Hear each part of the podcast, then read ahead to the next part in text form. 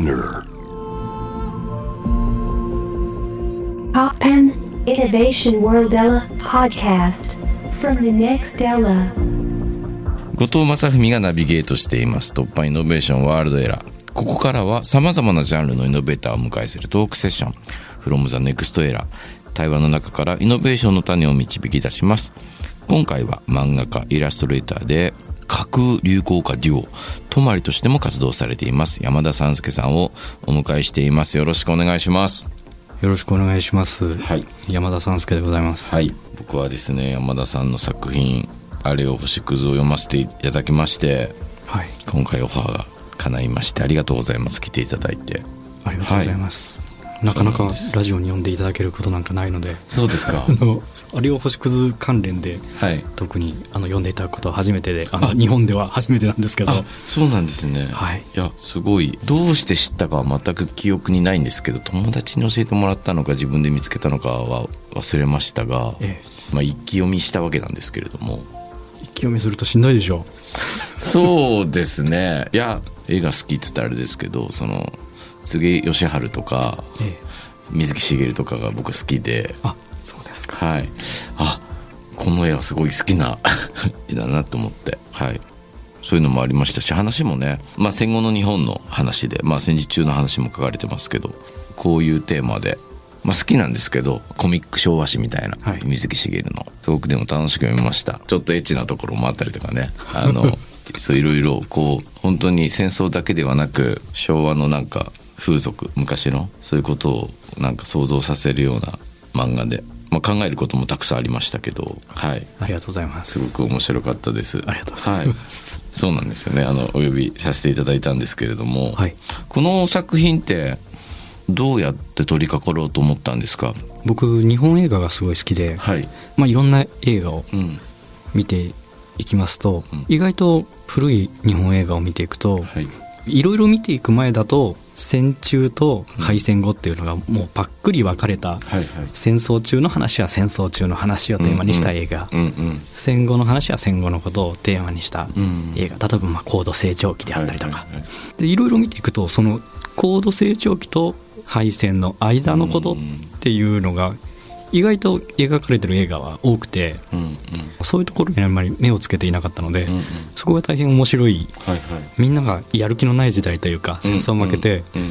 ある種のモラトリアム期にあるようなそういう感じ。よく敗戦後の焼け跡のうん話を回想するキーワードとしてあの焼け跡の闇市の活気であるとか、うん。人々の戦争から立ち上がる人々のたくましさであるとか、うんうんうん。そういうなんとなく言葉は聞くじゃないですか、はい。うん。でもそういうことよりもうちょっと解像度の高い、うん。まあ、あのやる気のなかった時代みたいな、うんうんそういう描写に大変惹かれて、うん。これはすごいいいぞと楽しいとこだなと思ってうんうん。思ったんですよ。いろんなことが書かれていてなんかもうそこも時代を生きる人たちのエネルギーとかもそうなんですけど根がポチ両方あってみたいなたくましく生きてるようで後悔をすごく抱えてる人だとか自分の、ね、おじいさんのこととかも思い出しておじいさんはなんか亡くなった時に、まあ、老衰みたいな形で朝みんな起こしに行ったら亡くなってたみたいな感じだったみたいなんですけど、え時世の句っていうかなんかその置き手紙みたいなの見つかってそこにはなんかあのようやく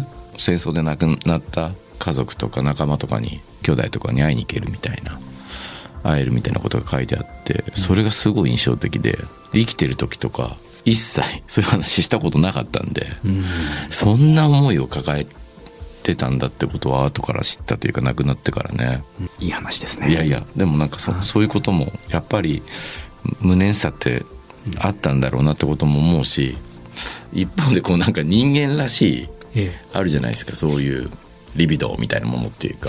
じゃあ性ってどうなのかみたいな問題だったりとか、食べることだったりとかね。人間が人間であることにすごく直結した欲望だったりとか、えそうですね。うん、なんかそういうのって割とそう毒っぽいところって確かに戦争とかの話をするときにそんなになんか描写されない部分でもあるっていうかね、なんかオミットされがちですよね。そうですよね。そこが結構しっかり描かれているのがなんか僕はすごく良くてすごく楽しく読みました。その民族史とか好きなんですけど。あはい。そうなんですか。そうなんです。なんであの庶民の本当のところみたいのって想像するのが楽しいっていうかね。楽しいですよね。ね。そうなんですよ。やっぱ昔の話が好きで、はい。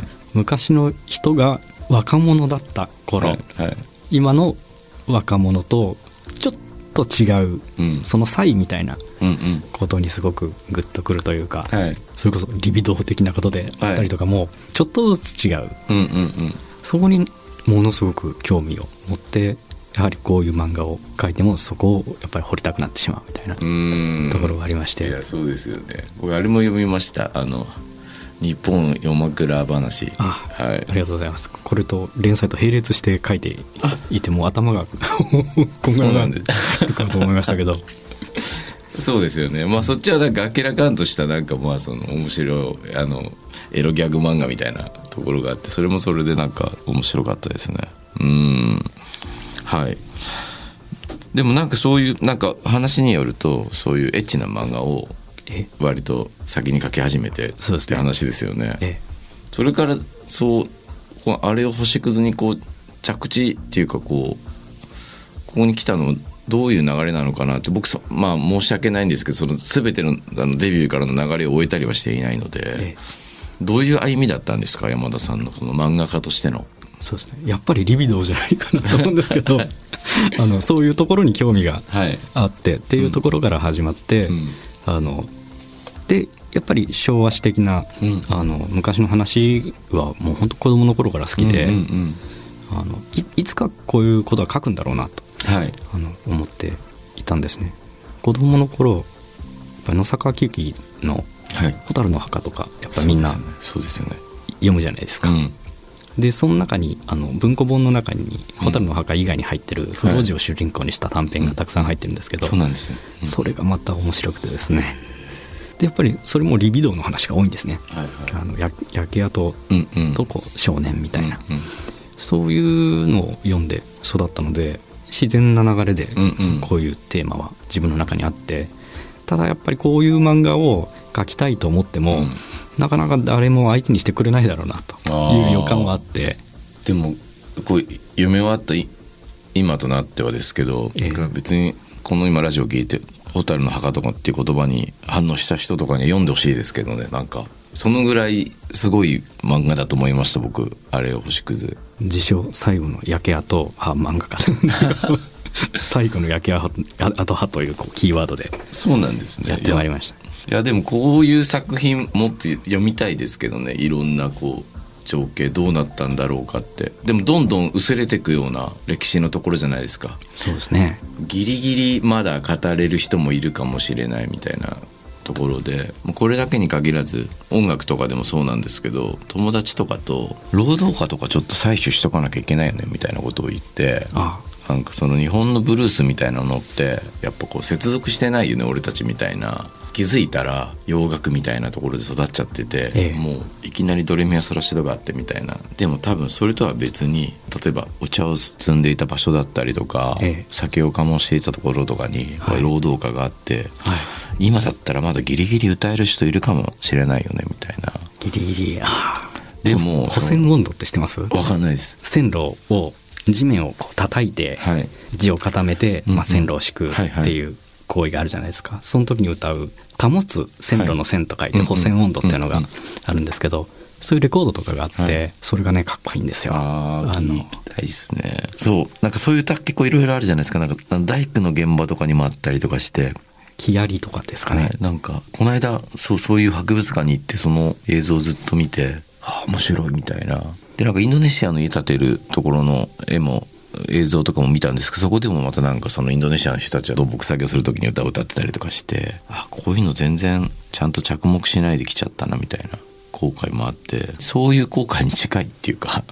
でも絶対楽しいところですよそれは。そうですよどねんどんどん突き進んでいただきたいですね、はい。そうなんですよ。あとは、まあ、全然話それちゃいますけど文楽とかも時々興味があって見に行ったりするんですけどすごいですね。やっぱりええ。あんまし繋がってないなみたいな。音楽とか聞くと別にあ三味線の音懐かしいっていう感覚で育ってないみたいな。あ。そうするとあやっぱりなんだろうな徹底的になんだろうね。自分たちっていうのはその西洋の音階に浸って生きてきた。音楽の学校教育とかもそうですけど。でもまあギリギリ夏祭りのなんとか温度とかは懐かしく思ったりするんですよ。ああそうですね。はい、でもあれもどどの辺の歴史かもよくわかんないみたいな。考えれば考えるほど自分となんかこの日本との接続ってなんかこうちょちょぶらりんというかなんかねうまくこう結びついてない感覚があってなるほど。考えちゃうんですけどそういうことって山本さん考えたりします？あ僕はそこら辺大変好きで、あそうなんですね。あのやはり日本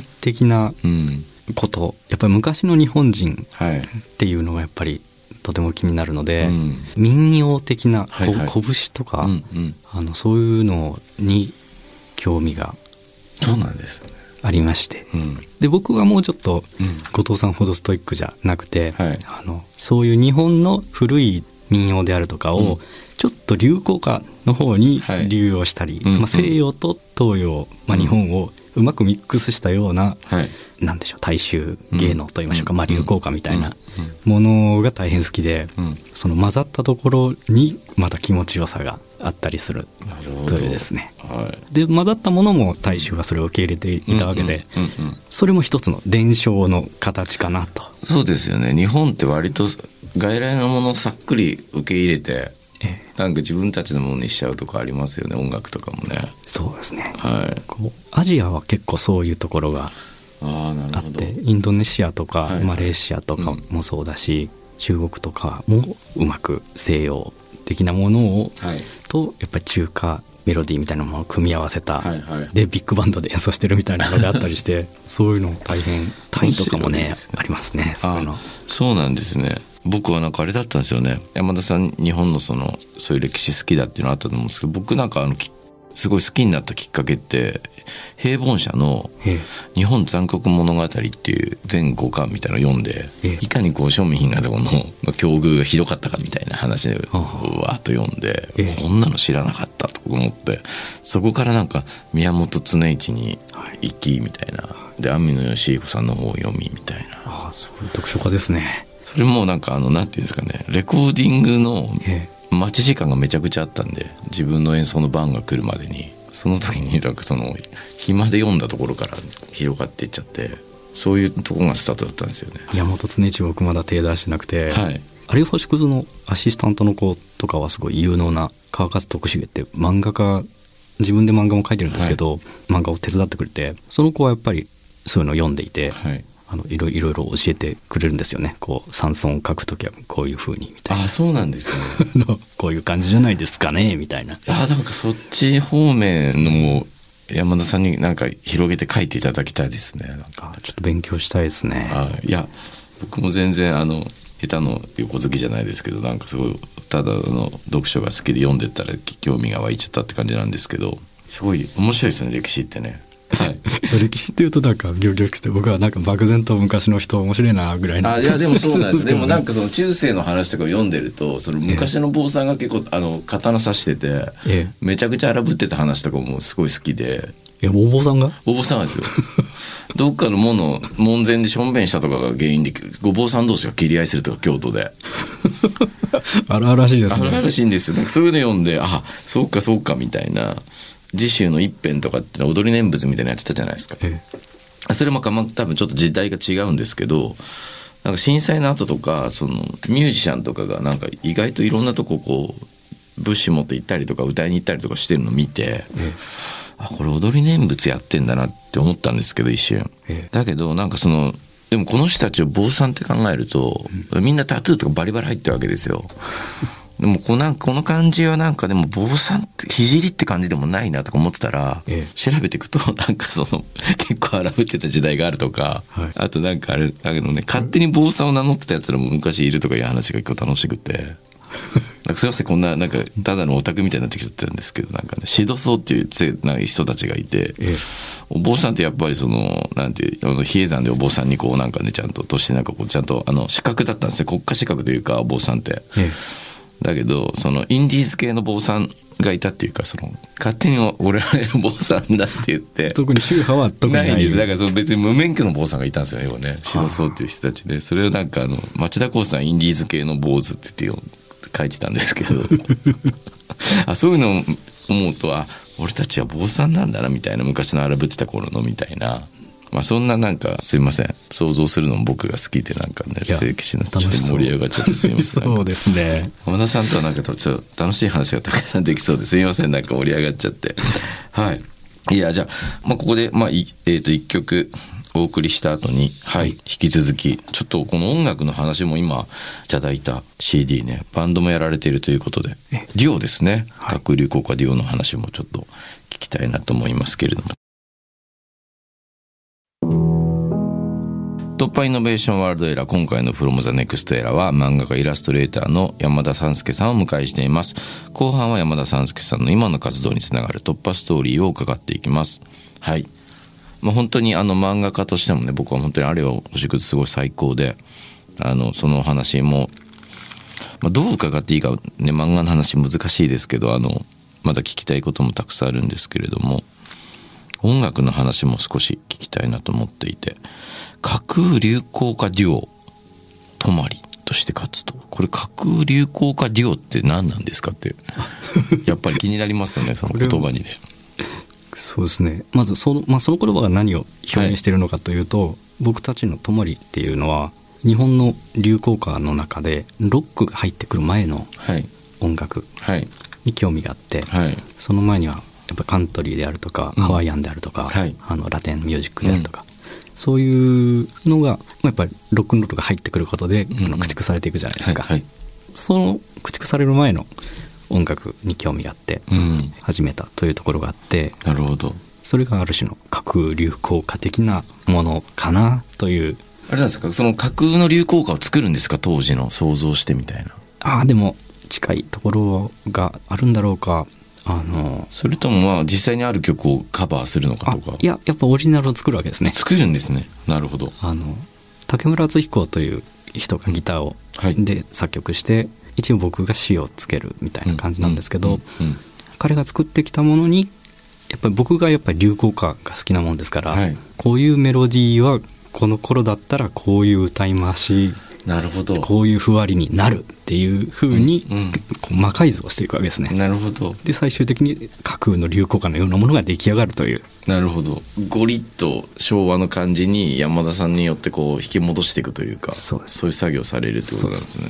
す。はあ。昔もやはり洋楽から影響されて楽器を弾く人はやっぱりみんな洋楽に影響されて演奏する。でそこに何か日本的なものがかぶさっていくう。んというそのシステムをもう一回やなるみたいな感じなんですよ。それで聞いてみたいのは日本的なかぶさりの部分っていうのをええ。どういうふうに想像されてるのかっていうところが。そうですね。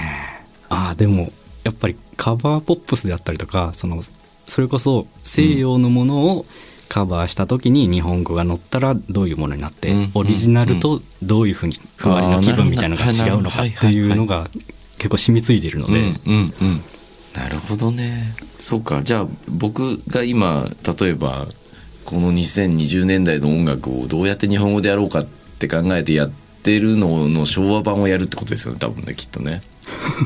そう そうかしら。多分どうやってそう多分なんかそういう翻訳の仕方って多分当時もきっと悩んでやってはいたんでしょうからきなんかその山田さんのお話を聞いてるとどうにかしてこうなんていうか土着化させるための努力っていうのが、うん当時のミュージシャンにもあったはずで。そう思いますはい、それを多分想像の上でなんかねあの巻き戻してやられてるってことですよね多分ね。プレイバックしてるっていうかね。そうですね。面白いですねその作業ね。それをやっぱり考えたきっかけというか、はい。あのまあ、いつも気になってることなんですけど、はい。やはり昔の曲を今の人もカバーをしたりするじゃないですか。そうですね。そうすると今の人のふわりだったり、うんうんうん。あの今の人の考えるアレンジうん。例えば感想がどういう感じになるのかとか、うんうん。なぜそう変わるのかというのがやっぱり気になってしまうんですよね。うんうんうん。あのそこをやっぱりミュージシャンシップ的に私はこう変えた方がいいと思うからしてるのか、うん。それとも手癖でそうなってしまうのかっていうところは、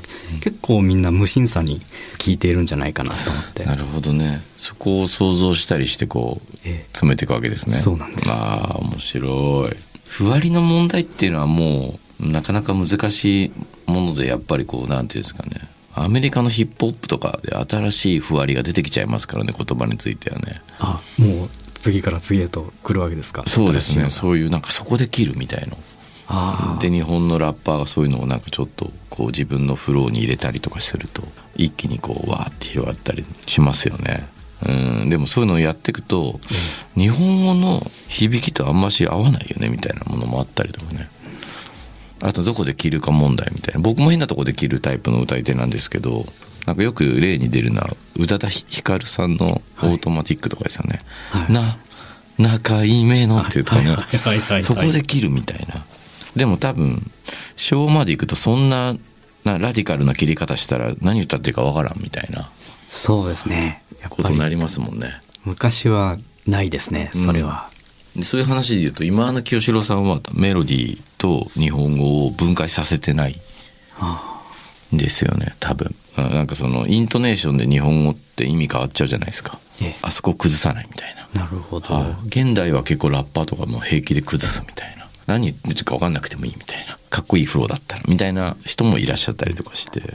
そういうなんか扱い方の変化ってでもね面白いですよねなんかね。そうですね。いろんな、はい。どっちも美意識だなと思うんですよ。ああ確かに壊れているから美しいとはいいうところもあると思ううし、んそうですよね。大衆音楽だったらその場で歌って伝わってなんぼみたいなところもありますもんね。ステージ上のものだったらね。そうですね。特に一回性のものだったらもう何言ってるか分かんなかったらそもそもみんな感情移入できないみたいな。あとちょっともう一個聞きたい、これはなんです大土倉録音でいいんですか？大土蔵録音ですか？えっ、とね大土蔵。大土蔵。大まず大大きい土蔵があって、はい。大土蔵で録音したから大土蔵録音なんです土の蔵がで撮ったってことなんですね。そうなんです。明治時代に作られた蔵ではい。この CD なんですけど大土蔵録音まず2020というのを出しまして、戦前のマイクうん。戦前の方のマイクではい。戦前の流行歌をうん。戦前のアレンジで戦前の録音方法で撮るというあの実験的な CD なんですね。う。そうですよね。このね古いリボンマイクえ900 1900年代この初めの頃のマイクですよね。これ一本で撮ったってことなんですね。えそうなんです。あの一発撮りでビッグバンドでこれありがとうございます。めちゃくちゃ楽しみです。聞くの。土の蔵とかめちゃくちゃ興味ありますっていうのも僕今土の蔵をスタジオにしようとしていてほう。しかも明治時代の。ほう。おどちらの方の？あの地元の静岡なんですけど、は最初大正時代の石の蔵が出てきて、ええ。それはなんかあの買い取りに失敗したんですよ。なんか。で今なんかいろいろ話が飛んで飛んであのうちの蔵を使ってもいいですよってお話いただいててああ素晴らしいですね。土の蔵をスタジオ化できないかこう相談してる最中なんですけど土の蔵での演奏ってどうでした？そうですね。まあとにかくでかくて、うんどうなんでしょう？そういう空間にどういう感じを求めてらっしゃいますかお父さんは？僕はでも何しろ 蔵だったら天井が高いっていうのは一つの魅力で日本ってやっぱすごい今の現代の家ってすごいコンパクトにできてるんで、え音楽鳴らしてもすぐにいろんなとこ壁から音が反射しちゃってあまともに聞けないみたいな確かにあのここで録音するともう音が吸われていく感じがあって、はいはい。それがまた逆に怖いというか自分は。あーわかります。なんかねじとっと静かになんか何なんでしょうねあの蔵の感じって。ね。やっぱまあ単純に帰りがないと怖いっていうあー確かに。あの歌い手歌い手よくある不安なんだと思うんですけど。オードゾーンで録音しようとなんかこの思ったのは、はい、はあそれはですねどうしてだったんですかあのこのグラモクラブっていうレーベルの,、うん。あのプロデューサーの堀徹というのがいまして、はい。その人のこう悲願で、うん。あのこういうことをやりたいと。なるほど。で、まあ、たまたま縁があってその土蔵を借りることができて、うん。でまあとにかく人数入れなきゃいけないんではい。でこう適当なホールみたいな録音ホールがなかったもんですから、はい。土蔵ちょうどいいやっていうことで録音したあ。ということみたいなんですね。なるほど。まあできたら本当はちょっと古いホールみたいなところでやった方が当時の感じはできたかもしれないけどってことですよね。そうですね。それにその戦前のスタジオみたいなちょうどいいものがちょっとなかったんですね。なるほど。なんとなくでもこんなような空気感だったんじゃないのかみたいなイメージは湧きますよね。でもね土蔵だとね。そうですね。うーん。すごい。本当にこのビッグバンドな一本でやったんですね。なのであの楽器の距離みたいなのが、うんうんうん。あの大きい音の楽器は後ろに行ってみたいなはいはいはい。いやーでもそうなんですよね。確かにブルーグラスとかのライブに行くと、ええ。ね楽器とか大きい音の楽器後ろ下がったりしますもんねなんかね。あそやっぱりライブでもそうですか、はい。あのメインのがわーって出てきてマンドリンとかは音ちっちゃいやつとかわーってそのソロの時とか前に出てきたりとか。そうソロの時だけ前にいて また下がるっていう下がるねみたいの。そうそうそう。ああそうやって工夫してた時代があるんだな。今みたいにねマルチでこういっぱいなんかあのマイク立ててっていうのとは別のなんか、なんかその時だけにこう知られているみんながまあ当然やってた技術みたいなのがあって、やっぱりマイクが変わってしまうとその技術も失われてしまうというですね。そうですよね。モノラルですもんね。えいやーだからもうその一本でちゃんと空間をこう想像できるっていうか究極だと思いますけどねやっぱりね。この上下感っていうかね。それ本当にマイクとの距離で成立してるみたいな。いやーすごい聞くの楽しみです。でもこういうのもなんかやっぱり先ほど前半でお話しいただいた歴史への興味というかそのなんか一貫した興味っていうのがやっぱりあるんですね山田さんにはね。そうですね。うん僕は特に歌唱法というのにすごい興味があって、はい失われた歌唱法というのを再現したくてたまらないというですね、はいはいなるほど。どうだったんですかね？身体性とかもありますよね？喉の使い方とか。歩き方も違うじゃないですか？昔の日本人と。ナンバ走りみたいな。そうです。ナンバー歩きとかナンバー走りとか。あの僕結構武道をやるんでこう柔道着とか着るんですけどええ。袴とか。これなんかあの西洋っぽい体の動きしてるとどんどんはだけていくなみたいな。あのああなるほど。はい、広がるんで。だからやっぱこれ多分あのナンバみたいな動きの方が理にかなってるんだな。この着崩れしないみたいなところもとか思ったりとか。ああ着物の時はそうかもしれないですね。ね。あと昔だったらなんかすごいおばあちゃんとかがこう米俵背負ってたとか。はい。おばあちゃんが。とかそういう時代があったりとかね農家の人たちとか。だから多分体の使い方って多分現代と今では全然違っててみたいな。古武術の講習とか受けたらなんでそんな動きができんのみたいなとこありますからねやっぱだからなんか僕もそういうの好きで 好きでっていうかねだからまるっきりどっかで塗り替わった何かがあるどうにかして塗り替わっちゃったんですね僕らの体の使い方とか。西洋っぽい動きになっちゃった明治維新が。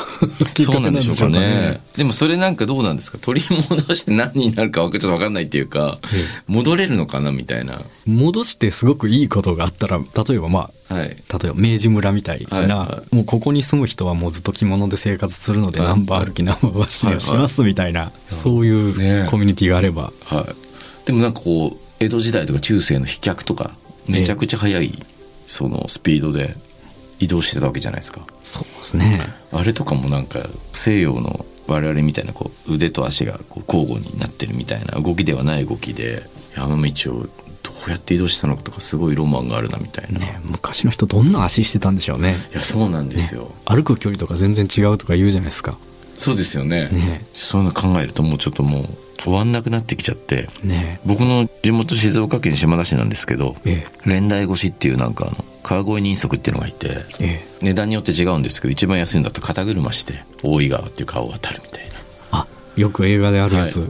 大名だったらこうあのお金払うとこうみこしみたいなのに乗れる連代ってやつに乗れるとかあったんですけどでもその人足とかのはい、普通に川を渡るのもそんなに楽じゃないのにうん、肩車して川を渡るとかも全然想像できないっていうか多分それもなんか多分独特の身体性があったはずなんですよねなんかね。でしょうね。はい。それをやっぱりタイムマシンで見たいですよねそいやいやそうなんですよ。だから余裕考えると不思議なこと多すぎて、うん。ちょんまげってええ。あれをこうほどかずに寝るとか信じられないなとかも。ああ。だから硬い枕で寝るじゃないですか。そうですね。寝方がはい。今の人みたいにこうじゃなくて、はい横にそうですよね。首のところに当てるんですよね、はいはい。枕を、はい、それもええ。不思議じゃないですか？まあ不思議ですけど、うん。昔はやっぱ今と感覚が違って髪結いとかがはい。ぐっとカジュアルなああなるほど。ものだと考えるとあんまりその崩れることを気にしなかったんじゃないかなと僕は想像するんですけど。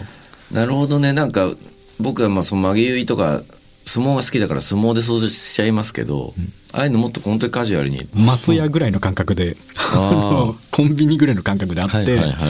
ちょっと髪今日も髪言っとくかみたいな。ああなるほどね。感じで安かったんじゃないですかねだからお値段も。そうなんですね。なるほどなるほど。いやでもそういう話が面白いんですよねなんかね。ね。あんましでもどこでも教えてくれないからこれどうやって調べたらいいのかなとか思ったりとかね。ねしますよね。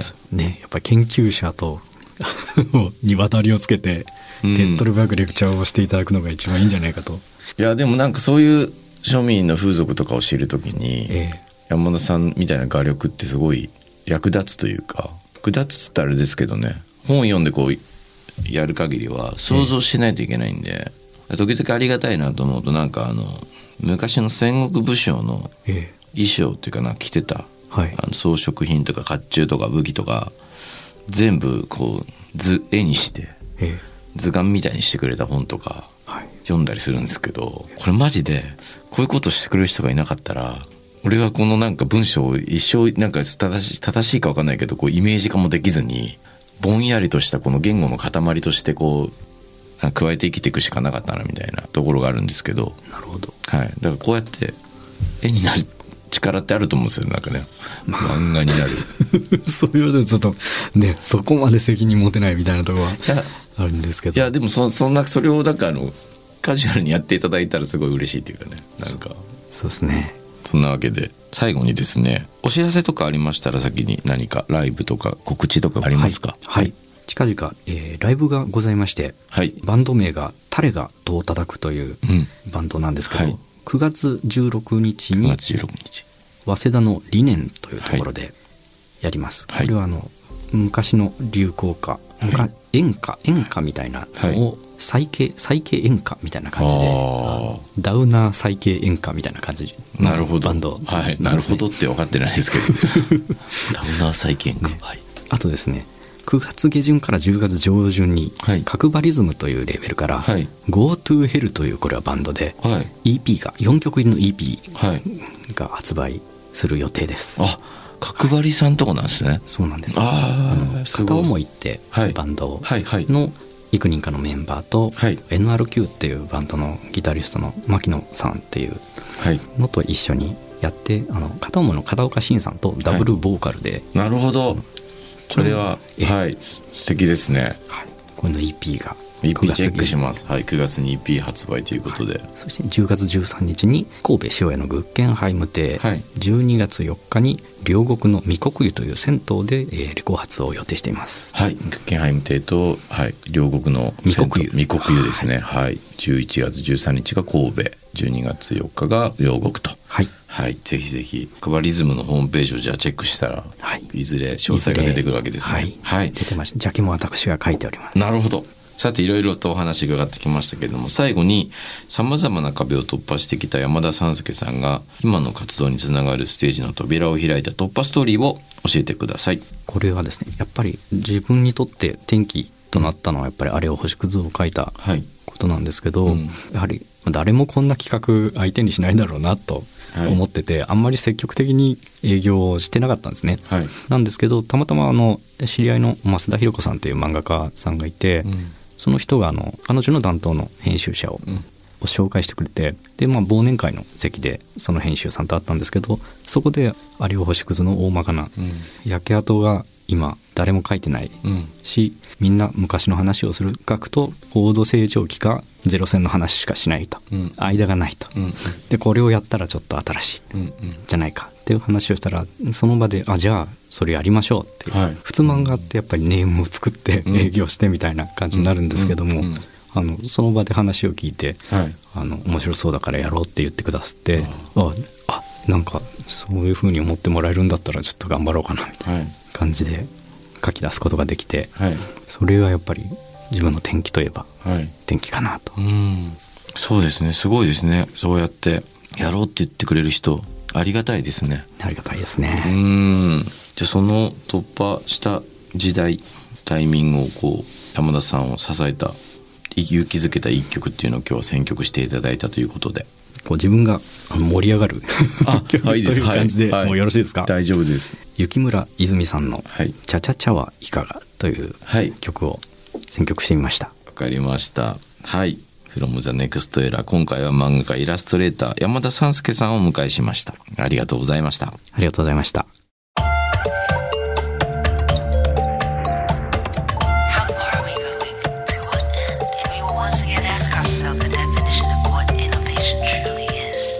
You're listening to J-Wave Innovation World Era podcast.